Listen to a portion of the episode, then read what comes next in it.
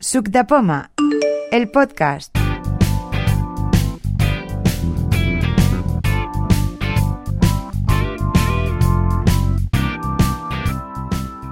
Buenas tardes y bienvenidos a este penúltimo episodio dedicado a la serie sobre Avalon de Suc de Poma. Faltan muy poquitos días, una semana y media. Los que queráis apuntaros tenéis apenas tres días hasta el 20 de mayo para hacerlo. Eh, tenemos hoy a nuestro penúltimo invitado, como andaba diciendo, Alberto Molinos, desde Sevilla, eh, ya un asiduo casi a las reuniones, porque ya ha venido alguna, y que esta vez eh, nos honra con su presencia en Avalon y nos va a hacer eh, una, nos va a ayudar en una actividad sobre iPhone avanzado. ¿Qué tal, Alberto? ¿Cómo estás? Hola, muy bien. ¿Qué tal estáis de temperaturas? Porque me contabas que tienes el aire acondicionado puesto, o sea que se supone. Eh, estamos por encima de los 30 grados. Qué barbaridad. O sea que ya, ya la cosa va directo para el verano. Bueno, Eh, no, ya estamos en el verano. ya estáis en el verano. Bueno, bueno. Aunque astronómicamente no, pero climatológicamente sí. Bueno, bueno. Cuéntanos, porque sé que además eh, has ido asumiendo cosas y al final te has quedado con una actividad completa, como un machote, como un campeón. Tú eres, tú eres uno de los primeros maqueros mm, ciegos españoles con historia y con pedigrí, ¿no? O sea, tú tienes Eh, por ahí verdaderas eh, joyas de, de Apple. Yo tengo verdaderas batallitas de Apple y joyas, sí. O sea, realmente como máquinas tengo un Mac Plus del año 89, De, no cuan- está mal. de cuando aún estaban mudos, se puede decir, De ¿no? cuando aún estaban mudos, pero ya incorporaban el Close View, el, el magnificador de pantalla. Sí, sí, sí, qué barbaridad. Eso, eso es un verdadero maquero, ¿eh? ¿eh? Entonces, en esta ocasión, ¿de qué nos vas a hablar? Pues bueno, el taller se llama iPhone Avanzado, como tú has dicho, y eso se va a desglosar en seis puntos. El primero va a ser cómo, cómo pasar música del Mac al, al iPhone a través del, del iTunes, o sea, haciendo una sincronización, eligiendo la música que queremos que vaya a parar al teléfono. El segundo va a ser edición de, de texto, básicamente cómo seleccionar texto cuando estamos escribiendo.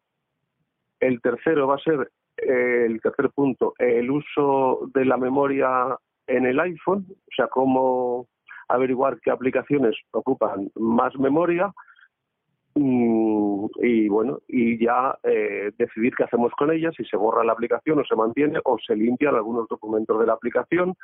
El, ter- el cuarto va a ser la gestión de la memoria, pero del iCloud, es decir, la- los 5 gigabytes que Apple nos da gratuitamente, pues bueno, cómo gestionarlos, cómo decirle qué queremos que nos guarde, que no nos guarde y saber también qué aplicaciones consumen más memoria. Y dentro de eso también, no, perdón, esto es del punto 3. Es que me, me acabo de acordar, yo tengo mis lapsos de memoria.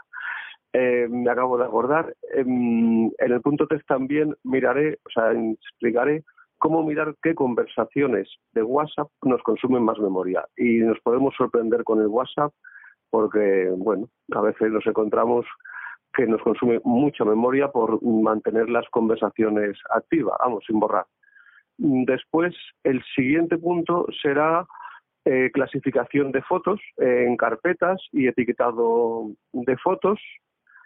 Y el último punto será el uso de los filtros en el mail del iPhone.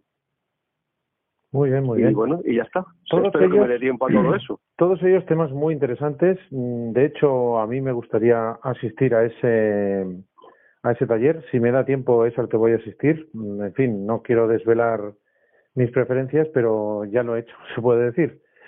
Eh, Cuando tengo, ahora, tengo ahora a ver cómo se lo explicas a, a Javi. a Javi, ¿no?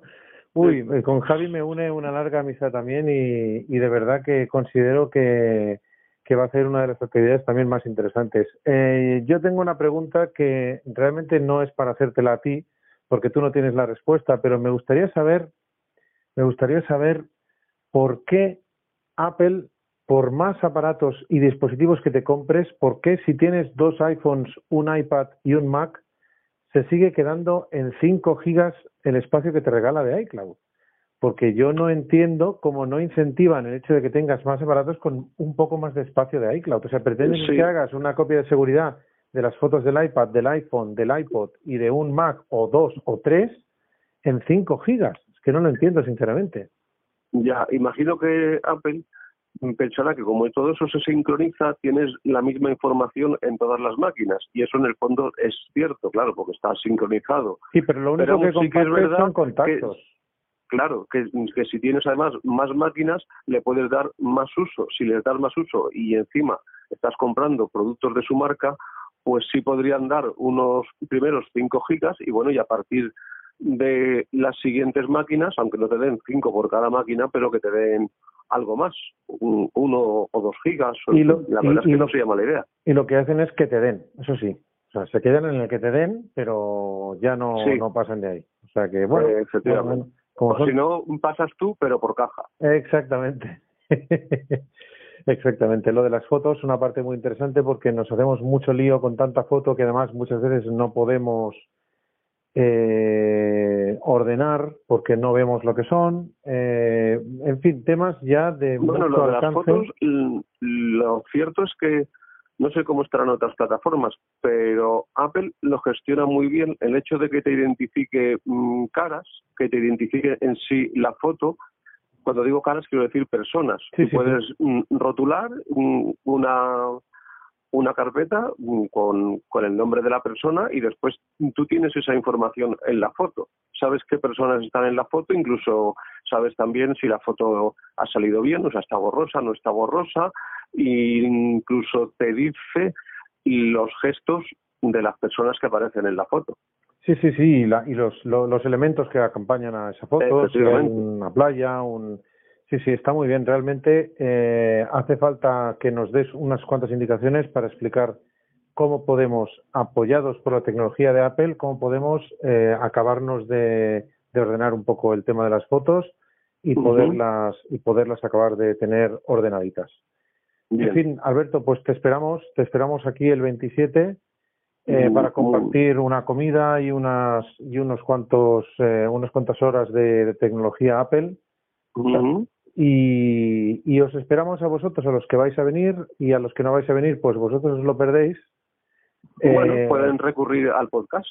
Hombre, eso es lo que no esperaba que dijeras. Eso es lo que, lo que esperaba que no dijeras, porque a pesar de que se sabe, Pero de es que el que no va a venir ya no viene, o sea, ya, al menos que tenga...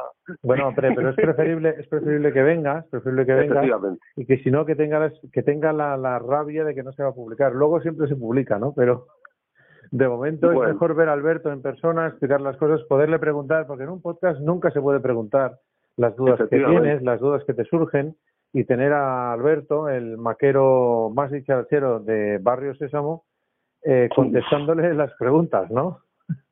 Sí, ¿no? desde luego. En fin, eh, agradecerte sinceramente que, que hayas venido y, y que vengas a muchas más eh, quedadas con nosotros siempre que estés por Barcelona. Lo intentaremos.